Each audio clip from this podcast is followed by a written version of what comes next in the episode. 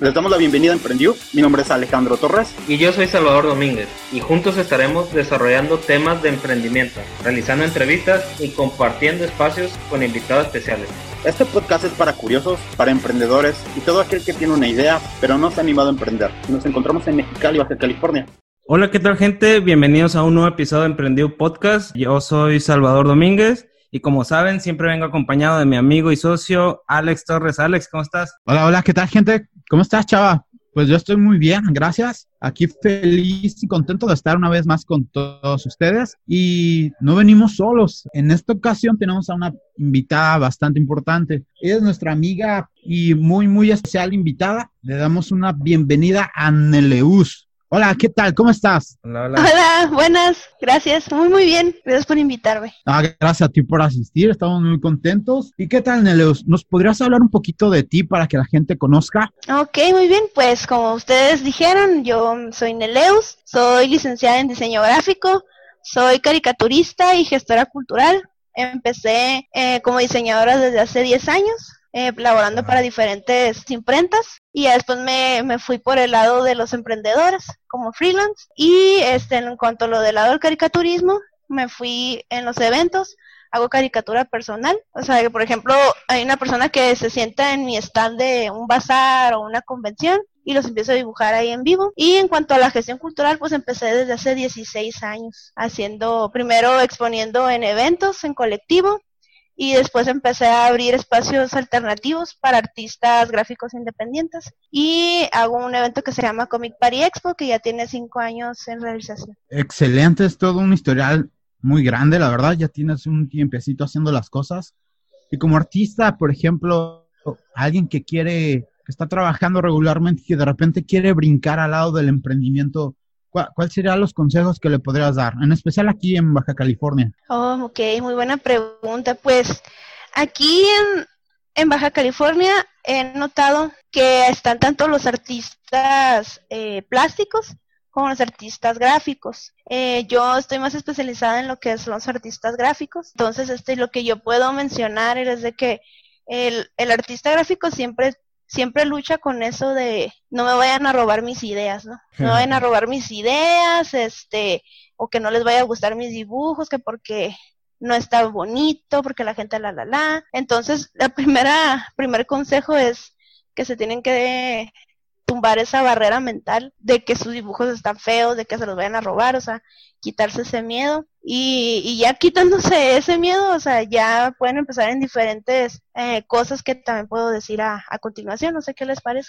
Sí, claro que sí, es un reto muy importante, en especial esa parte yo creo la de que no me vayan a robar, porque es muy frecuente, ¿verdad? Que, que tú expongas tu trabajo ya sea en Instagram o en algún espacio digital, y que pues otras personas siempre andamos buscando, ¿no? Todo, yo creo que todos andamos buscando como creatividad en otros lados. Entonces, eso sí es muy importante, ¿no? Ese sentimiento de que alguien te pueda robar ese, ese dibujo o cómo poder monetizar también, eso es muy importante. ¿Hay, alguna fuente, algún tipo de monetización que le podrías recomendar a, a, estos jóvenes artistas? Pues lo primero, lo que yo diría para, aparte de como punto 1.1, después de quitarse el, el miedo ¿no? de mostrar sus, sus creaciones es el crear un portafolio. Un portafolio que muestre lo mejor que ellos hacen. Por ejemplo, si eres diseñador, pues diseños de, de lo que tú te quieres especializar, no sé lo que has hecho en tu vida profesional. O si eres de cómic, pues toda una hoja de cómic, ¿no? Que tenga sus paneles bien hechos. O si te vas a dedicar a puro diseño de, de personajes, pues puros, puros dibujos de diseño de personajes, ¿no? Entonces yo pienso que se tienen que guiar por el portafolio. ¿Para qué? Para que esto les ayude a, a conseguir clientes potenciales, ¿no?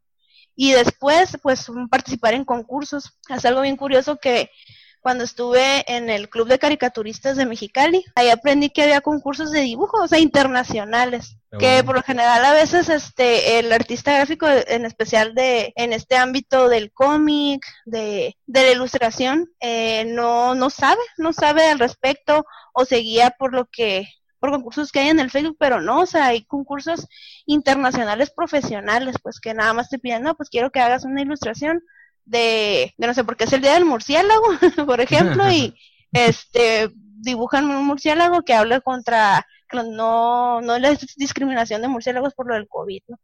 y dan premios muy buenos, ¿eh? no son mil pesitos ni tres mil pesitos. O sea, sí es un buen dinero que te puede ayudar a comprar materiales o a promocionarte en Facebook o en Instagram, ¿no? que ahorita está mucho lo de poder pagar publicidad ¿no? por esos medios. Y también yo diría lo de crear, pues como ustedes han mencionado en sus podcasts, o sea, promocionarse en Facebook, en cualquier red social. O sea, ahorita ya todo el mundo está ahí. Eh, yo, por mi caso, en mi experiencia personal, pues yo es donde he conseguido clientes desde hace pues 10 años.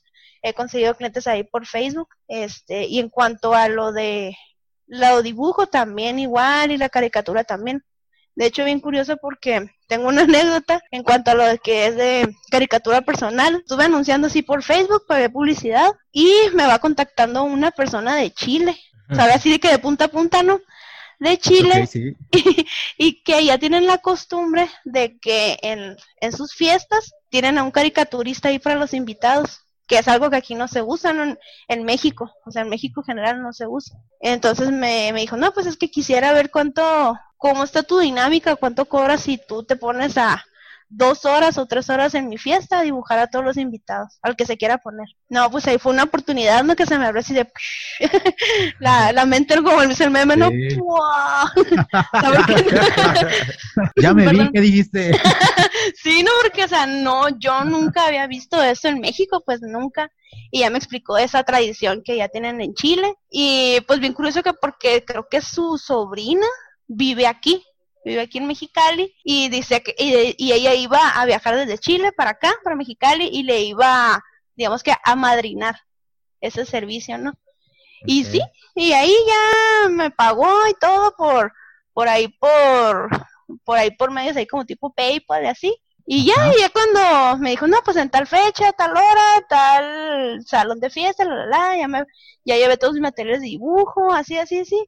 Y si notaba que, que la gente, los invitados, estaban bien, sacados de onda por lo mismo, pues como mencionaba, que es algo que no se ve aquí en, ni en la ciudad, no aquí se veía y, y estos se me acercan, estás cobrando, le digo, no, no, no, es, es parte de, para sus para los invitados es gratis, no, pues ahí tenía un filo, no, no. no, no, eh, Palabra, palabra mágica. Ándale gratis, ¿no? sí. ¿Cómo, sabes que dices, ah, seguro ustedes son mexicanos? ah, ya sé. Y ahí conocí pues a la, a la, a la cliente, ¿no? O sea, que me contrató desde Chile y fue una experiencia muy, muy curiosa eso de que en, hasta qué punto puede llegar la publicidad en redes, ¿no? Que es muy importante estar activo ahí. Qué, qué, interesante, ¿no? Sí, eh, pensar que, bueno, uno inicia invitando a sus amigos y conocidos y, y es el primer paso, ¿no? Que todos los que te conocen sepan a qué te vas a dedicar.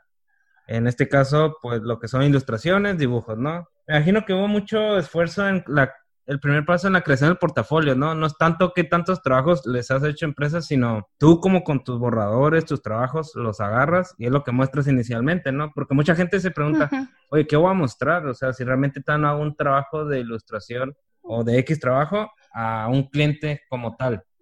Por ejemplo, ahí eh, si, por ejemplo, los que nos están escuchando no tienen, que van iniciando, ¿no? Porque pues sí, siempre uno inicia desde cero, ¿no?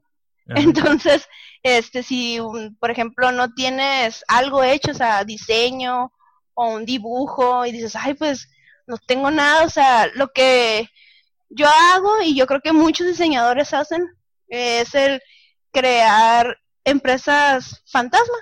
O sea, por ejemplo, no, pues voy a hacer un ejemplo de un diseño para una empresa eh, que haga vasos, ¿no? O que una, o una clínica dental, ¿no?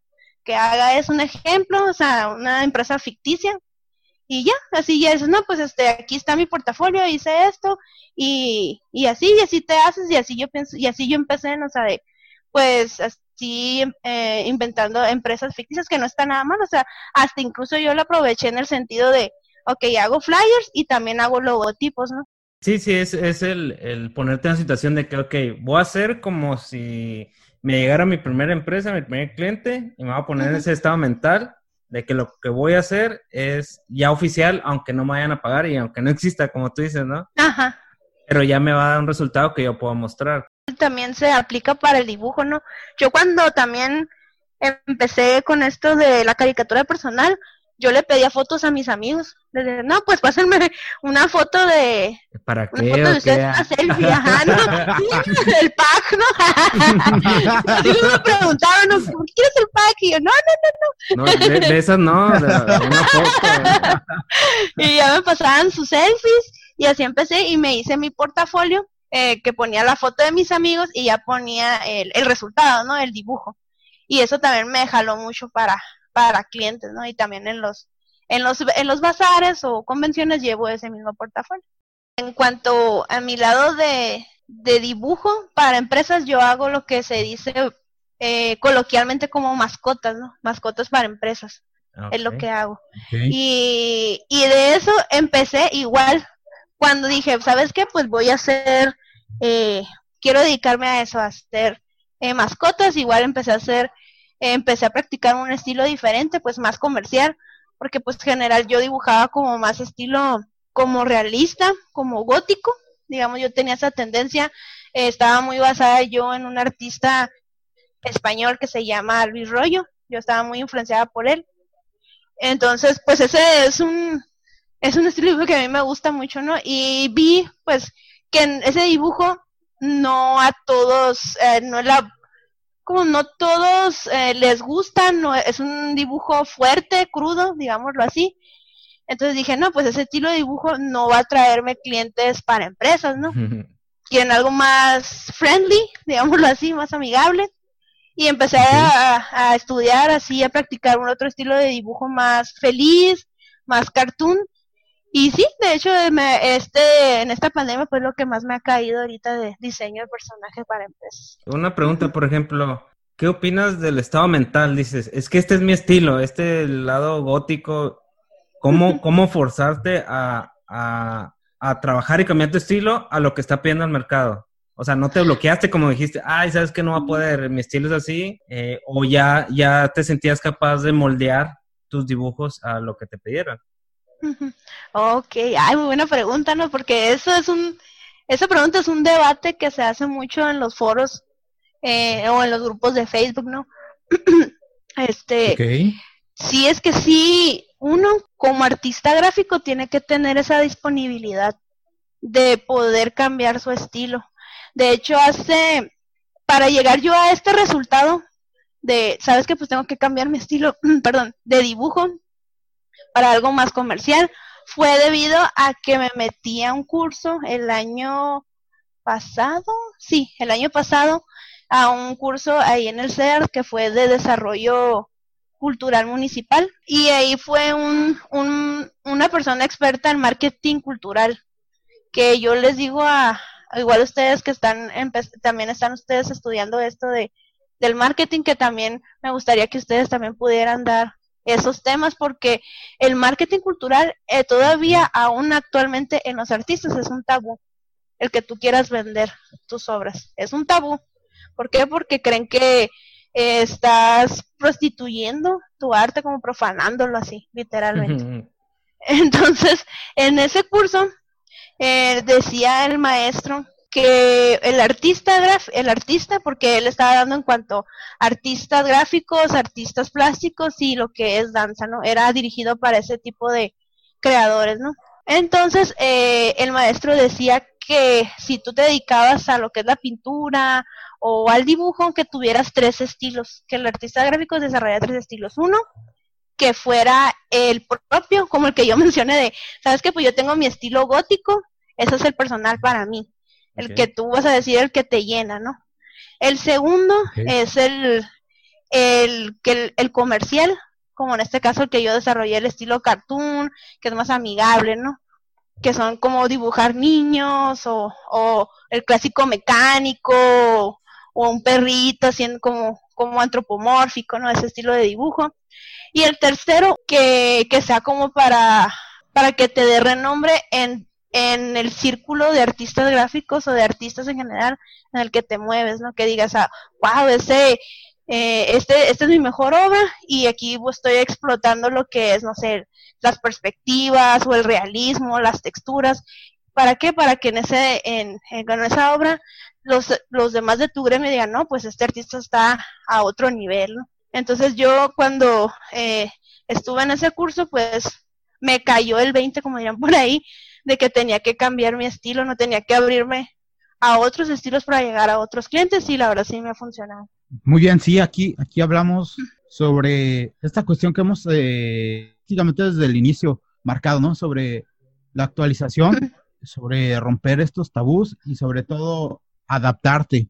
Yo creo que la adaptación es algo muy importante en todos los sectores. Entonces, como tú bien dices, te puedes dar a conocer por obras que quizás no sean de tu gusto, pero que es lo que vende, lo que el mercado pide. Pero después vas a poder, ya, ya una vez que te conozcan, que empiezas a vender, que empiezan a, a, conocer, pues después ya pueden ver esa calidad de artista. Y, eso es bastante interesante porque al final es, es que te conozcan, ¿no? Que la gente pueda ver tu arte, que la gente pueda disfrutar de lo que, de lo que estás haciendo y que tú al mismo tiempo puedas vivir de ello, lo cual es algo, por ejemplo, en México creo que es muy complicado para un artista poder vivir de su arte porque se presentan muchos retos. Es algo bastante interesante porque a veces también es como el típico, ¿no? De hazme un dibujo y, es como gratuito, ¿no? La gente no, no, no cree que hay un esfuerzo o, algo así. Entonces, son, son todos estos retos muy importantes que, que, se tienen que superar.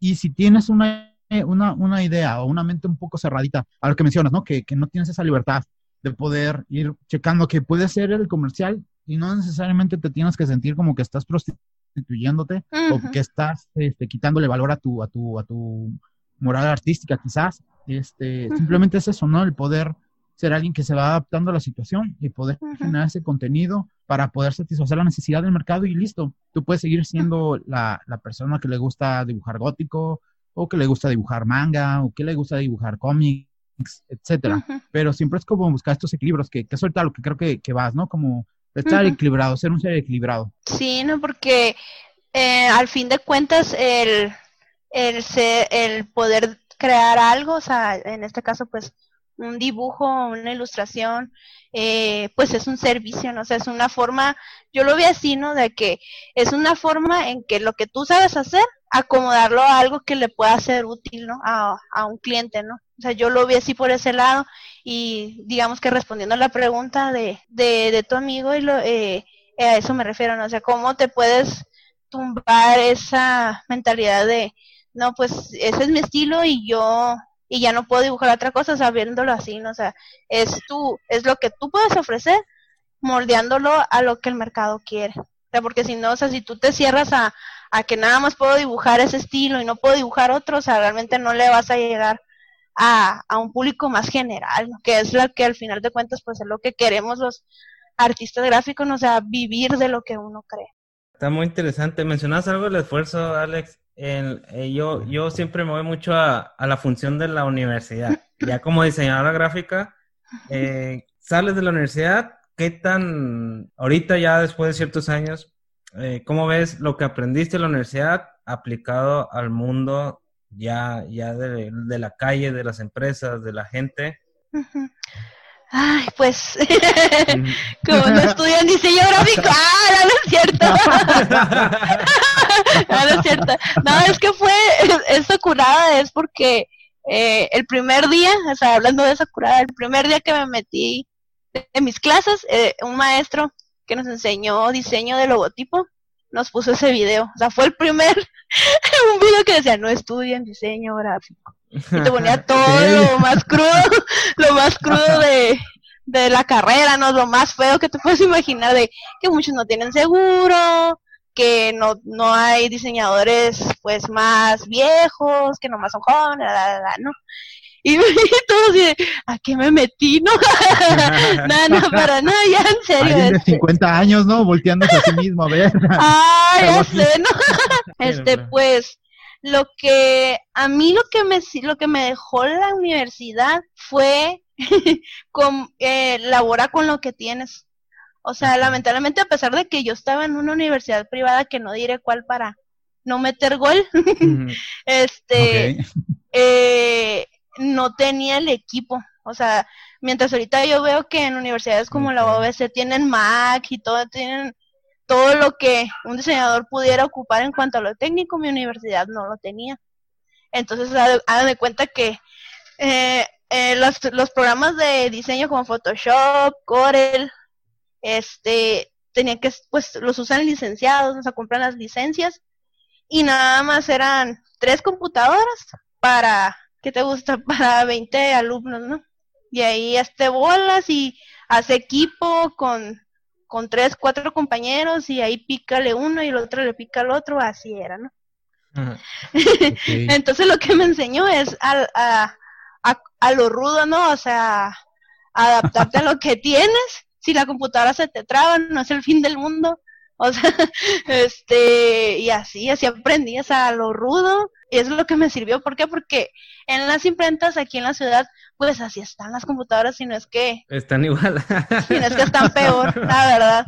O sea, muchos, muchas imprentas pues no tienen los programas bien, están pirateados o son portables o no todas las todas las empresas no tienen Mac, ¿no?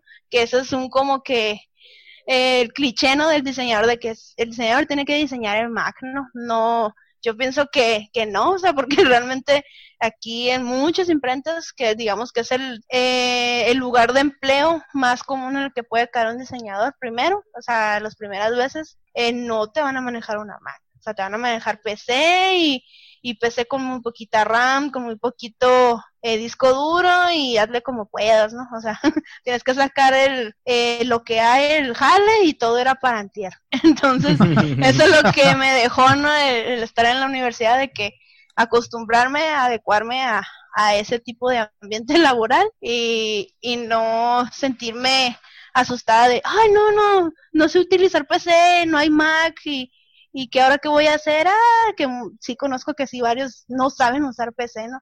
Pura Mac o que, o un caso muy curioso cuando, cuando recién también empecé a, a buscar labor, eh, había una entrevista se me quedó muy marcada, ¿no? De una imprenta que me dijo, no, pues, este, ¿y tú sabes usar Mac? Y le digo, pues sí, pero si ustedes tienen PC, o sea, yo no, no tengo ningún inconveniente. Y el entrevistador me dijo, ay, gracias, dice, porque todos, todos los diseñadores que he entrevistado no quieren estar aquí porque no tengo Mac. Y la verdad no tengo, no tengo el, eh, el capital. Ajá, el capital, ajá. para comprar una, ¿no? Porque una Mac sí te exige que tienes que tener los programas, pues, en regla, ¿no? O sea, licenciados, este, no dar pie a la piratería, ¿no? Tanto como una PC. Entonces, pues no tengo ahorita el capital y, y apenas voy iniciando y nada más tengo PC y, y así, ¿no? Y, y tú puedes bajar los programas de diseño, ¿no? Así de, ay, así, ¿no? Que sí, eso también, pues sí sé, ¿no? O sea, instalar un programa de diseño. Pero... Puedes craquear cosas. ay, sé, ¿no? Entonces, este, como que en la realidad hay muchos emprendedores aquí en la ciudad que, que pues no tienen esa posibilidad, lamentablemente no, lamentablemente no, no tienen esa posibilidad de comprar maquinaria, eh, equipo más bien, ah, en regla, bien, este, y pues el señor se tenía que adaptar a eso y digamos que eso fue lo que me dejó la universidad.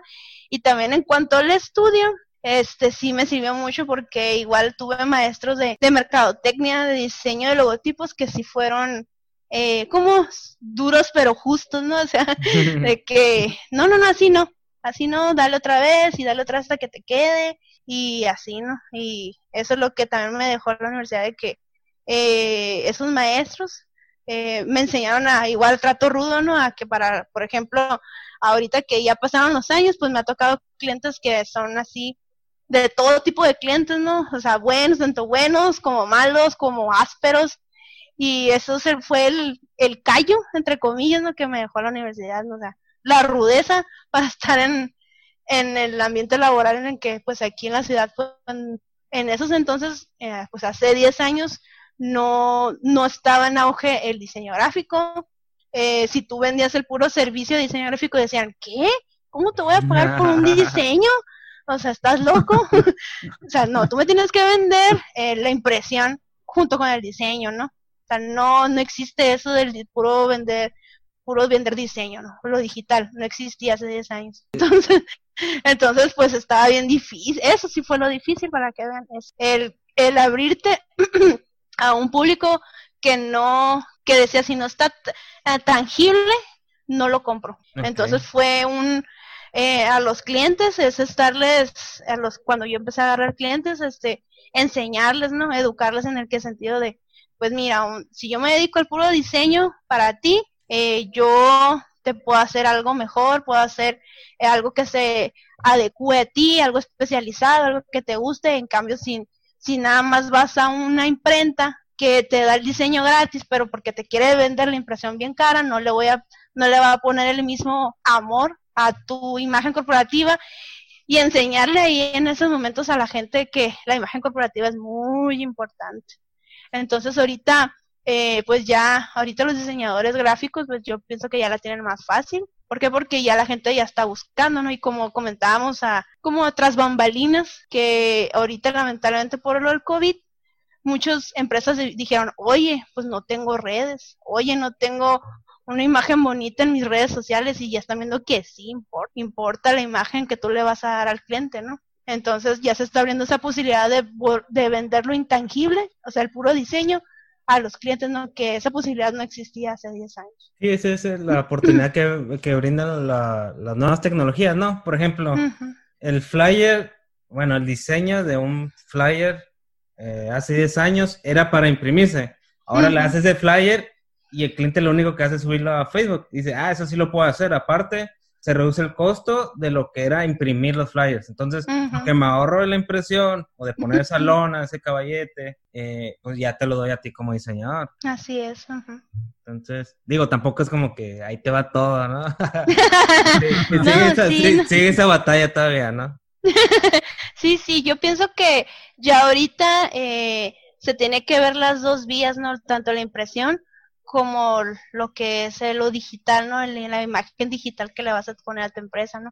Porque sí, o sea, por ejemplo, si tú tienes un negocio, o sea, un local, pues lo tienes que vestir bonito, ¿no? O sea, una presentación bien, y ahí sí se adecua lo de la impresión, pero sí, este, como usted, como tú dices, Salvador, o sea, sí, ya es un casi, casi que, es un 60, 60, 30, sí, casi, casi lo de, eh, lo de invertir en un diseño, o sea, en intangible, pues, que más que en la impresión. Ajá, y, y, pasando un poquito a lo de diseño gráfico, comentabas lo de tu expo. ¿Cuándo, ¿cuándo comenzaste la, expo? La expo ¿qué, te motivó? ¿Fuiste tú solita la que la organizó? ¿Fue un grupo de amigos? ¿Qué tal? No sé si nos podrías contar un poquito sobre ella. Sí, este, el evento del Comic Party Expo está muy curioso ese caso porque eh, el evento yo lo tenía pensado desde, desde hace, desde que era niña, desde aquella vez, como tendría como unos 12, 13 años yo creo. Y antes aquí en, en Mexicali todavía no existía eso de las convenciones, ni eventos así dedicados a, artistas gráficos, ¿no? O sea, no, no había, y todos, todos ese tipo como convenciones como la Mole o la TNT, que son convenciones grandes de cómics, eh, nada más estaban en Ciudad de México, ¿no?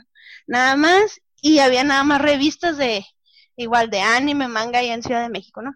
Y en esos entonces eh, había un concurso, un concurso de, eh, de cómic, de un solo capítulo, en una revista que se llamaba Conexión Manga. Y yo, este, yo, lo mandé, yo mandé mi cómic, bien ilusionada, jaja.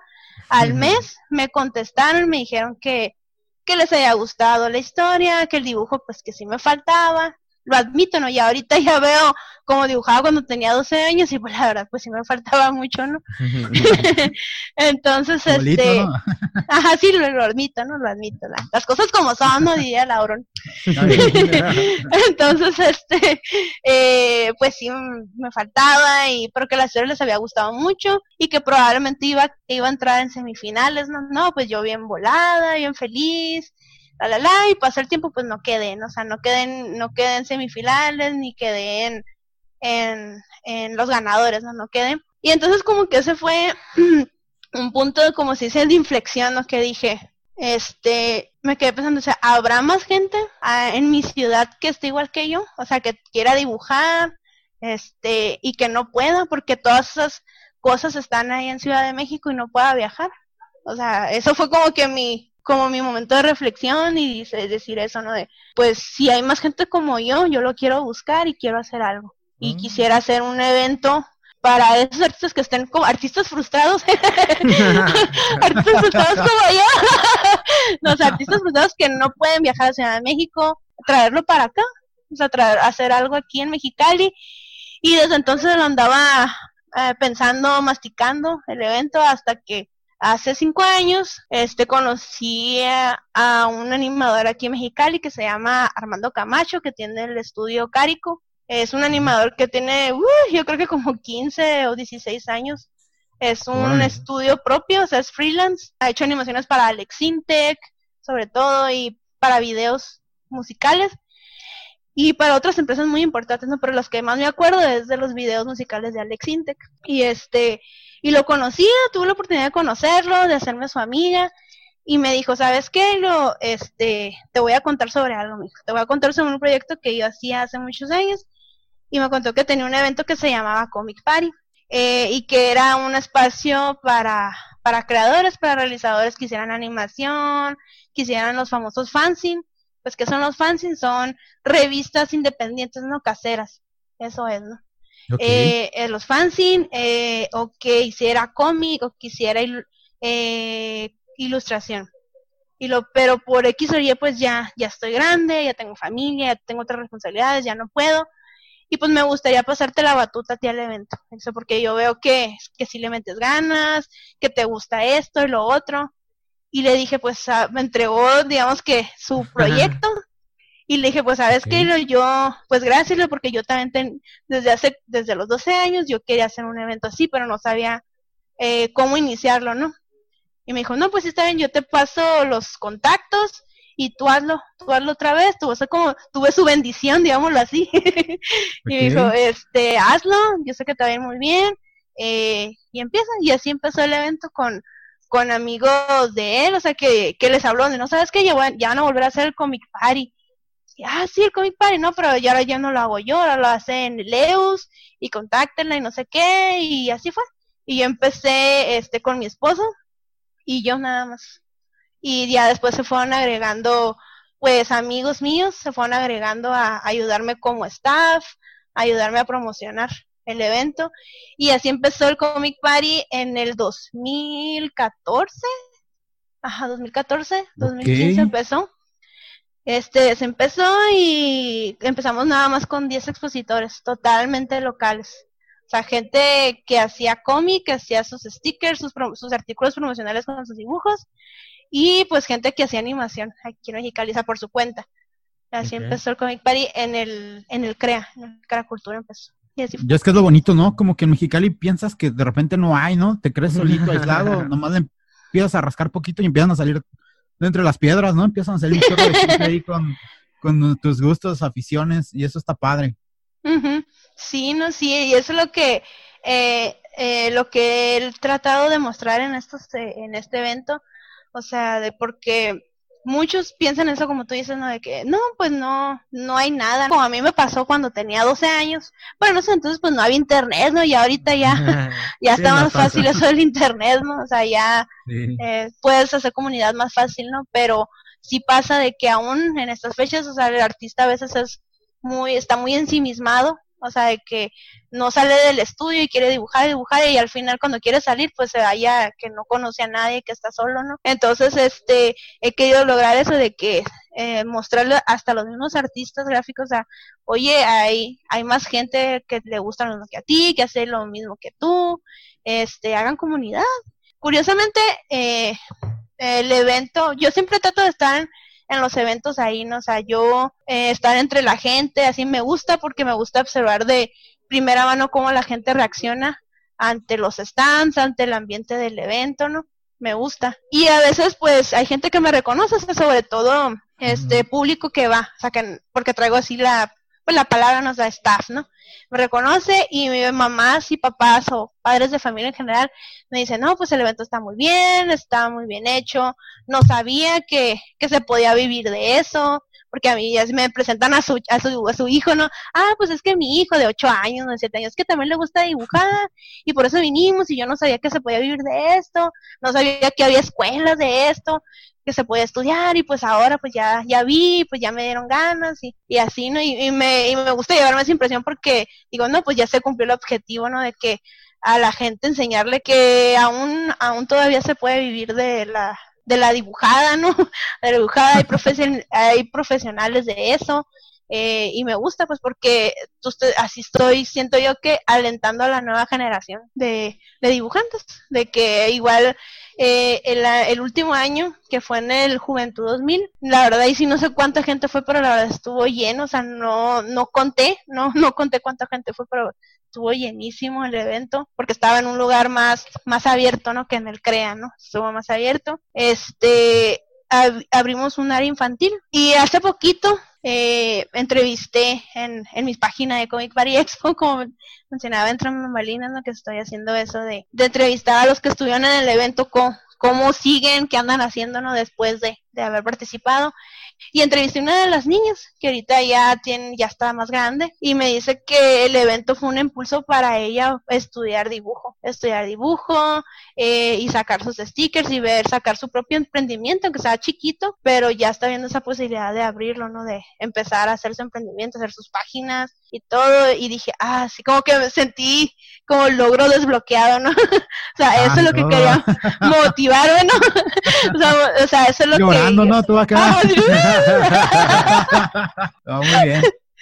Entonces, este, eso es lo que me, me, yo quiero seguir generando en el evento, pues, o en los proyectos próximos que haga, como, como aquí Alex que participaba en una, una página que se llamaba Sketchbook Mexicali, no sé si te acuerdas, que era una revista. Sí, claro este, este, eh, eso mismo es lo mismo, pues, o sea, de generar comunidad en los artistas, comunidad, inspirar a otra gente a que siga, eh, y eso es lo que quiero seguir logrando con el Comic Party Expo, ¿no? O, eventos parecidos a ese que haga en el futuro. es inspirar a otros para que continúe. Que no están solos, ¿no? Así es. Que no se sientan solos como tan de 12 años que, que se sentía sola.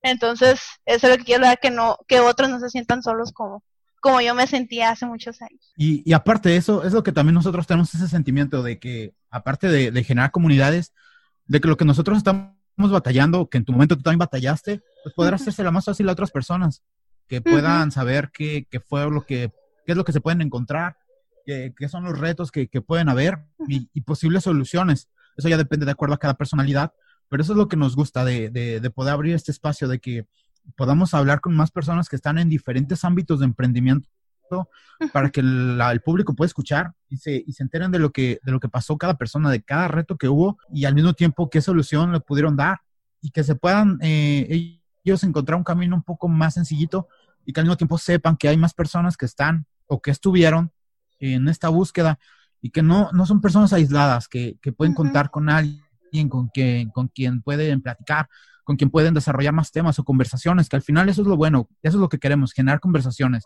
Ya sea que te gusten o no los temas, pero que puedas tener una, un, un, algo que decir y que, y, que, y que seas escuchado y que ese sentimiento de soledad se quite, porque yo creo que eso es feo, cuando tú tienes un gusto y que realmente no conoces a nadie que, que traiga esos gustos o que tú tengas una idea de negocio y que realmente no sepas como por dónde ir, porque tú puedes tener una idea muy, muy clara en la cabeza, pero cómo transformarla ya en acciones, a veces te puedes perder. Entonces, por ejemplo, esto de, de, de, la, de la, del dibujo, el diseño gráfico, sí son cosas bien importantes porque como son, son cosas a veces intangibles que la gente espera a veces que inclusive lo hagas gratuito, eh, pues cómo monetizas, cómo, cómo puedes, qué caminos hay, cómo, cómo lo puedes eh, vender, cómo, cómo puedes vivir de ello, que al final esa es la pregunta, ¿no? ¿Cómo vivo de mi dibujo? ¿Cómo vivo de mi arte?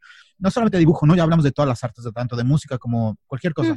Ahorita, como tú mencionas, sí lo tenemos mucho más sencillo, ya que hay más personas que están abiertas a enseñar ya no está, ya eso es algo bueno, que poco a poco en México se está quitando la idea de que, pues no, me van a robar mi idea. y, y, al contrario, creo que es algo de lo que tenemos que estar hablando, poder eh, eh, decir lo que estamos haciendo, cómo lo hicimos. Creo que esa forma es una, es una buena eh, metodología para, para impulsar a los demás, como ahorita tú mencionas, esta niña que, que tú ayudaste o que en algún punto tu expo ayudó a que si en algún punto no se sintiera tan segura de, dibujar, pues tú hiciste que reafirmar el hecho y que al final sí lo lograra. Y eso créeme que no hubiera sido posible si tú te habías guardado secretos, ¿no? De que no, pues este, quién sabe, si quieres págame una feria y te digo cómo la hago. Creo que ahorita ya hemos pasado ese, lado. digo, cada quien lo puede hacer como guste, ¿no? Pero, pero creo que ahorita estamos en ese punto en el que ya, ya podemos como enseñar y, y generar conversaciones, que eso yo creo que es muy bonito. Sí, no, o sea, es hasta cierto punto satisfactorio el poder compartir tu conocimiento a otros. pertenecer parte de una comunidad siempre va a haber miembros que están más activos que otros, pero el punto es que está, ¿no? Y que exista y que siga creciendo y creciendo y creciendo. Oh, y, y poder retroalimentarse. Eh, pues hay, la verdad, muy contento, ¿no? Mucha información. Eh, como, como, como dentro de tu historial, ¿no? Cómo te has ido ah, moviendo. Hemos hablado tiempo atrás de que como emprendedores se deben ah, meter a lo que son organizar eventos o participar en eventos, ¿no? Como en tu caso. Eh, todo el conocimiento que adquieres, la gente que conoces, eh, todos los beneficios que puede tener la cuestión de eventos y lo otro que acabas de mencionar, ¿no? Los concursos. Ajá, sí, los, los concursos sí es muy importante, o sea, como mencionabas, o no, a veces uno no se imagina que hay eh, concursos internacionales, o sea, sí, sí los hay que pagan muy bien. y es una forma, ¿no? Porque hasta te da prestigio, ¿no? Como mencionaba antes, sea, es un tipo de dibujo que te puede dar prestigio en tu gremio, ¿no?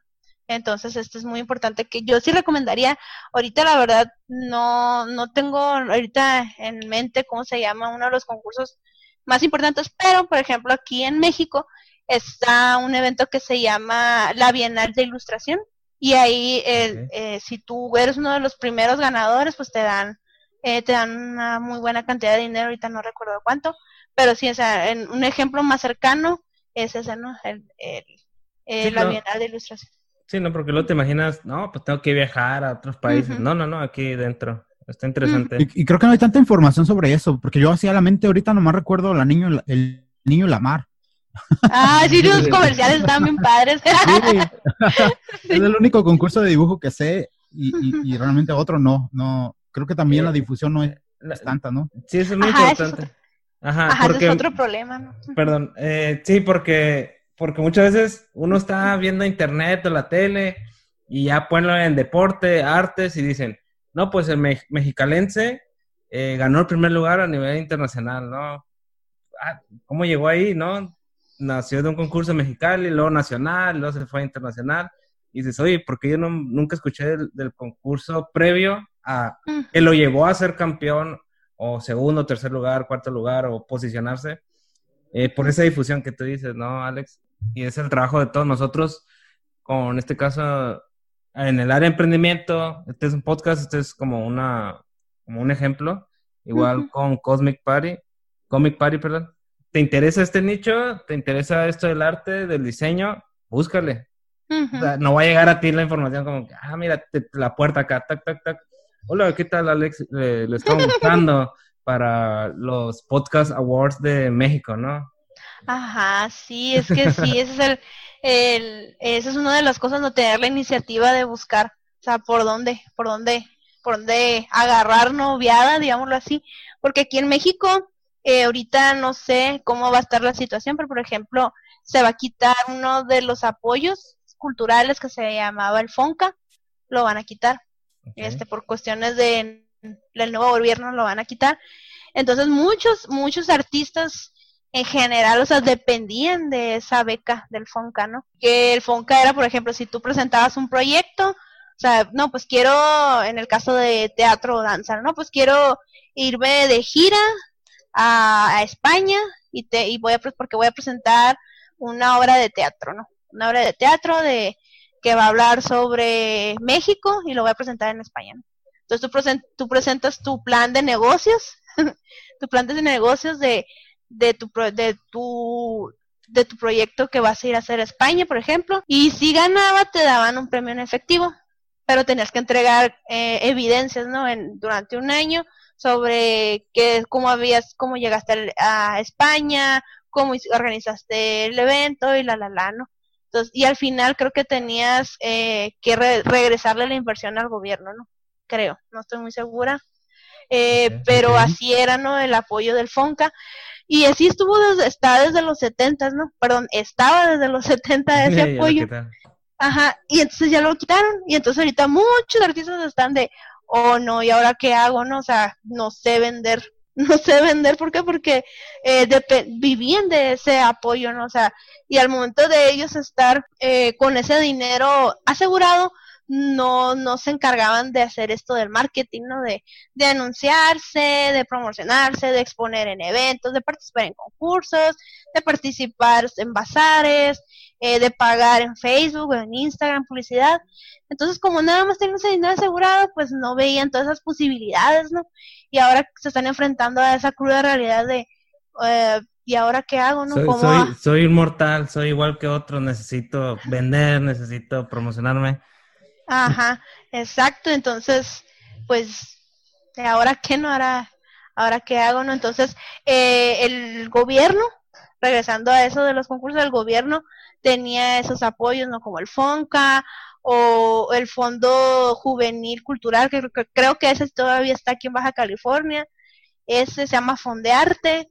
Eh, también hay otro en Tijuana. Bueno, no se me olvidó el nombre, perdón. Pero también en Tijuana hay uno que también te da apoyo a jóvenes creadores, también lo hay. Entonces, no, el FONCA se quitó, pero sé que todavía va a haber apoyos por parte del gobierno en cuanto a lo cultural.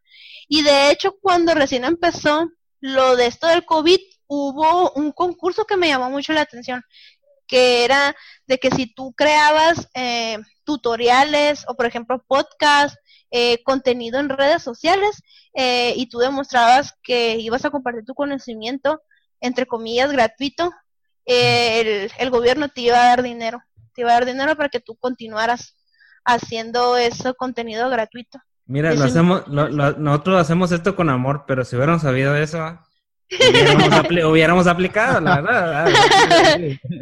y si no, pues digo, volvemos a lo mismo, o sea, por lo menos de que a veces el mismo gobierno no, no tiene una buena difusión, o esos concursos no tienen, no le, no, no, no invierten, no sé qué y qué pasa y qué problema tienen que no, difunden más este tipo de concursos, a veces la gente no se entera, pues, y, pues ahí uno dice, no, pues no tengo dinero para, para seguir invirtiendo en mi proyecto cuando sí lo hay. Entonces, eh, pues sí, como tú decías, no sé, buscar, buscar en páginas, no, pues si te vas a, dedicar a lo cultural, pues inscribirte a todas las secretarías de gobierno que sean culturales, ¿no? Al, IMACUN, a la Secretaría Cultural, a la, a, así, ¿no? Así, te puedes ir, ¿no? a cuanto municipal, estatal y federal, ¿no? Y, esto, se ve porque muchas veces no, no creemos, ¿no? Ah, ¿Qué va a estar haciendo el gobierno, no?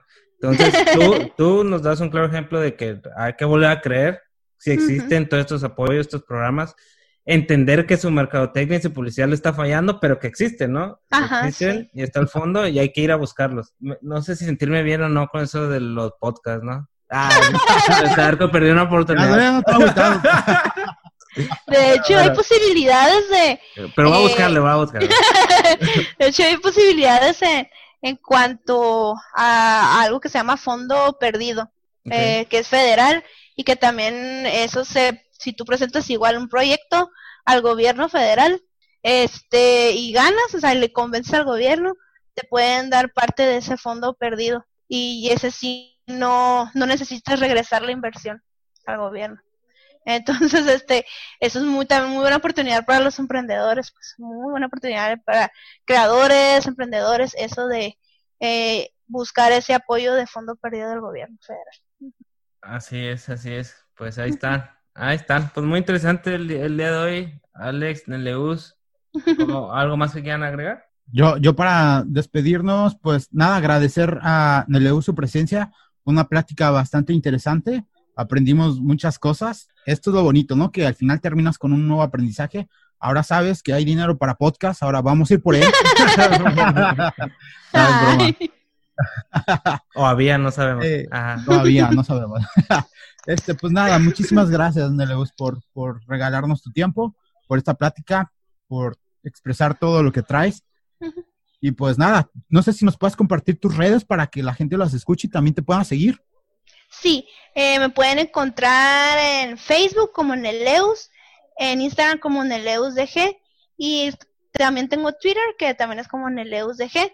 Ahí me pueden encontrar, este, eh, doy asesoramiento para, ah, en cuanto a marketing cultural, doy, mm, ya sea para eh, realización de eventos, para si eres un artista, este, te puedo ayudar en cuanto a, a cómo empezar tu emprendimiento como, como creador. Y pues también ayudo a esto, a los emprendedores, a la imagen corporativa. Excelente, pues ya escucharon, ahí están las redes, igual en los posts o en los previos que nosotros mandamos por Facebook e Instagram, van a poder ah, tener ahí el dato, ¿no? Escrito. Y te recuerdo si aún no nos sigues por Spotify que le des seguir para nuevas noticias y así seguir creciendo como podcast y seguir llegando a más gente. Y esto ha sido todo, les mando un saludo. Así es. Pues muchas gracias gente, hemos llegado al final. Recuerden que los queremos un chorro, les mandamos un abrazo en donde estén. Esto se emprendió, me despido y pues nada, nos escuchamos luego. Bye.